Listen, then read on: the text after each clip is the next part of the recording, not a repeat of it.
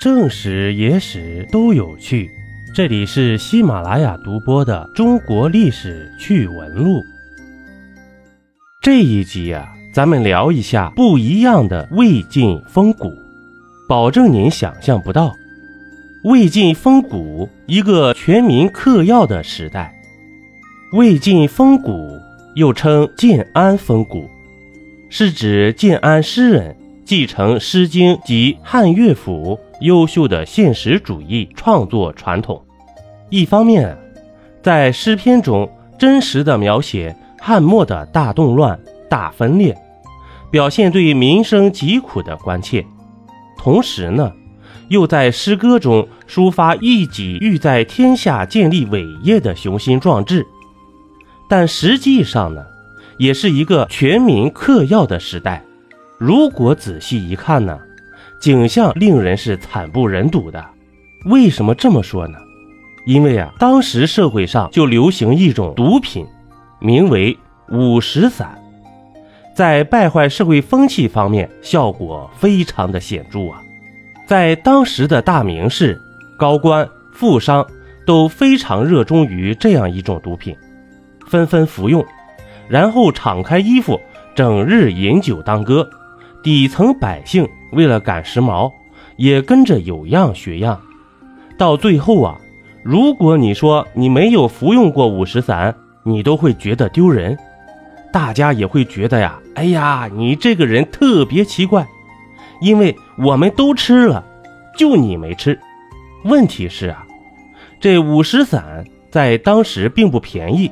属于当时的奢侈品行列，有些底层百姓实在是吃不起呀，就只能装作消费得起的样子，也穿着旧衣服，光着膀子喝凉水，躺在大街上，假装自己很热，就好像自己吃了五石散一样。这种行为啊，几乎成为了当时人们追求的一种面子。当时就是如此，你不把自己搞成这种人不像人。鬼不像鬼的样子，别人呐还真看不起你。吃了这五石散呢，由于全身发热，不得不脱了衣服散热。根据历史学家统计，当时服用五石散的人在百万以上。这种社会风气弥漫开来，造成了严重的社会后果，这使得当时整个社会被一种荒诞迷离的氛围萦绕。还造成了大量的人口损失。根据历史学家的推测，当时由于服用五石散中毒而死的人有可能在十万以上。要知道，当时西晋全国的人口经过常年的大规模战乱，大约在七百万人左右，有十万人中毒而死啊！对于整个社会生产力来说，破坏那是相当的大了。那么，五石散。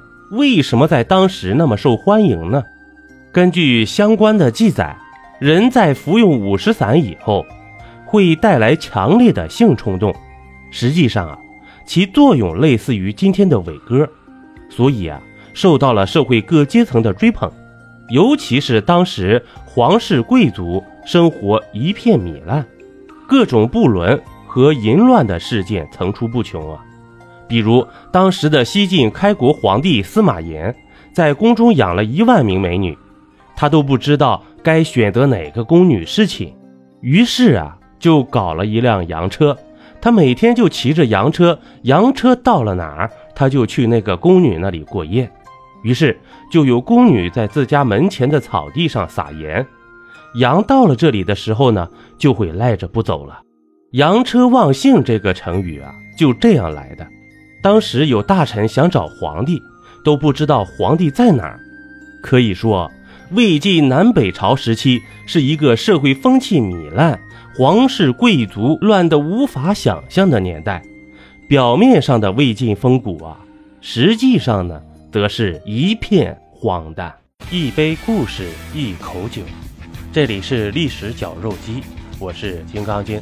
本集播完，感谢收听订阅，咱们下集呀。不见不散。